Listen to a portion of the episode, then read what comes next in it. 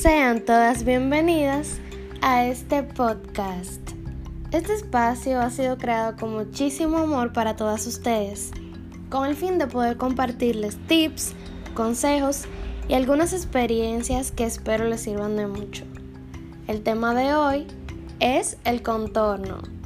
Aprenderemos cómo contornear, qué necesitamos para contornearnos, cuáles son las zonas que debemos contornear y iniciaremos diciéndote qué es el contorno. Podemos definir el contorno como un juego, un juego de luces y sombras que plasmamos en la piel para refinar nuestros rasgos faciales. Su objetivo principal es iluminar ciertas zonas y dar un aspecto de profundización a otras. ¿Qué necesito yo para contornearme? Bueno, necesitas en primer lugar una brocha plana y una beauty blender.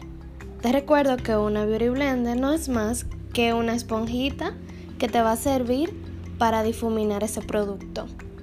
También necesitarás una paleta de contornos, pero si no tienes esa paleta, tranquila. Puedes utilizar un corrector de tono claro y un corrector de tono oscuro. Si solamente tienes un corrector de tono claro, entonces para dar la profundización a las demás zonas, vas a necesitar entonces un bronzer en caso de que lo tengas. Un bronzer viene siendo como un contorno en polvo con brillo. Hablando de las consistencias, podemos decirte que el contorno puede venir en consistencia tipo polvo o en consistencia tipo pasta, pero eso no va a cambiar el efecto que te va a dar el contorno. O sea, no importa el tipo de consistencia que tengas en casa, ambos te van a resultar perfectamente. ¿Dónde se aplica el contorno? Bueno, el contorno se aplica en diferentes partes del rostro.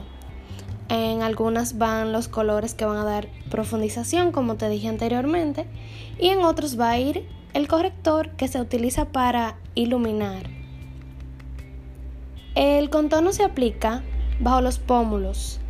Debes dibujar una línea desde la oreja a la comisura del labio, pero trazarla solo a medio camino a los lados de la frente, debes marcar dos puntos que deberán ser un poco más grandes que el área de tu frente. También debes hacerlo sobre la frente, un par de líneas paralelas a las cejas y alrededor del tabique nasal, desde el nacimiento de cada ceja hasta el comienzo de la aleta. Si tu nariz es gruesa, pinta también los laterales de las aletas si no, entonces puedes cortar ahí.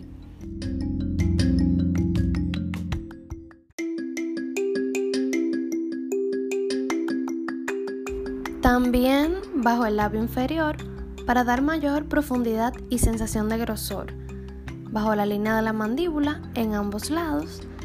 Y ah, tal vez te habrás preguntado, ¿qué se aplica antes, el contorno o la base? Bueno, la forma en que lo hagan las temas puede variar. Pero yo primero maquillo mis cejas y ojos, luego me aplico corrector en las manchitas, me aplico la base de maquillaje, luego el contorno y corrector, posteriormente el polvo, el iluminador y el bronzer. En Instagram te dejé una guía para contornear según la forma de tu rostro.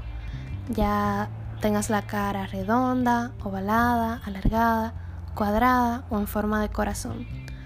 Te invito a que nos sigas en Instagram, nos puedes encontrar como Pam Makeup, tal y como está en la imagen.